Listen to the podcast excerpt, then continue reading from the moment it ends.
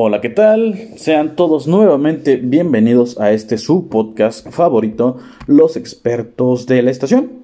En esta ocasión tenemos el gusto con la experta Carol Anali. Carol Anali, ¿cómo te encuentras el día de hoy? Muy buenas tardes, maestro. Muy bien, gracias. ¿Y usted?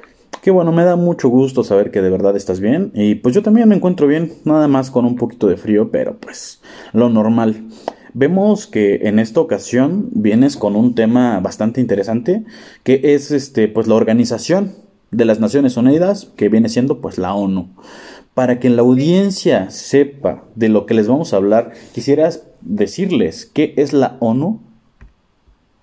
Mm, pues la ONU, como más mejor conocidas las Organizaciones Unidas, es una organización internacional fundada en 1945 tras la Segunda Guerra Mundial por 51 países que se comprometieron a mantener la paz y la seguridad internacional.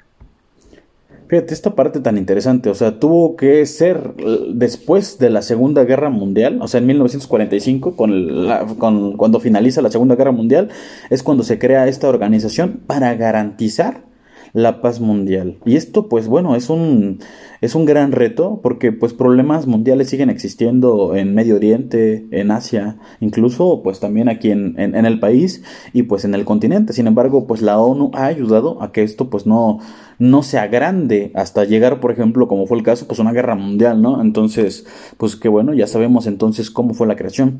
Mm, ¿Quiénes conforman la ONU? Ya nos dijiste que 51 países, pero ¿quiénes o cómo se eligen? Mm, este, la, uno de ellos es la Asamblea General, que se encuentra en Nueva York, y el Consejo de Seguridad. El Consejo de Seguridad, correcto. Entonces, se, se, realiza la conformación de los 51 países y se dividen en estos, en estos consejos, entonces. Sí. Ok, ¿y cómo funciona la ONU? Pues sirve para que los estados deliberen y alcancen acuerdos. Los países, ¿no? Sí.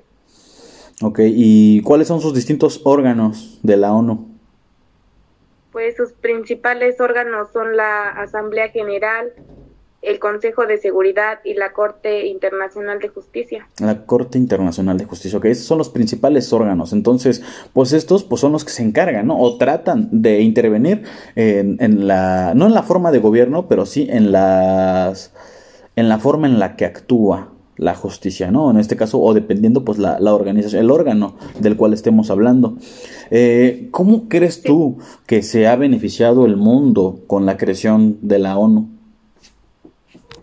Pues porque eh, defienden el derecho internacional, protegen los derechos humanos y mantienen la paz y la seguridad internacional.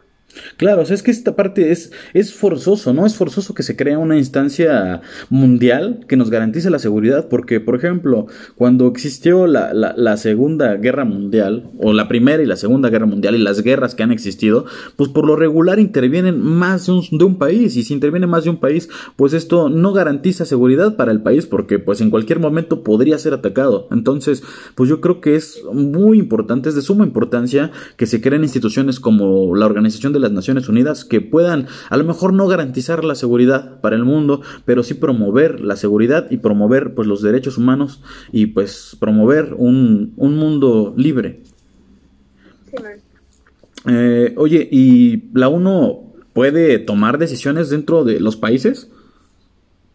Sí puede, porque es una organización internacional. Claro, entonces en este caso, si son 51 los países que lo conforman, entonces puede tomar decisiones dentro del país, de cualquiera de estos 51 países que lo conforman. No tomar una decisión como de vamos a hacer esto directamente, pero pues sí habla directamente con el país, las organizaciones y los órganos encargados hablan directamente con el país y pues se hace la, la opinión, se hace la propuesta para que pues esto, esto pues se mejore o se erradique aquello que está mal en aquellos países.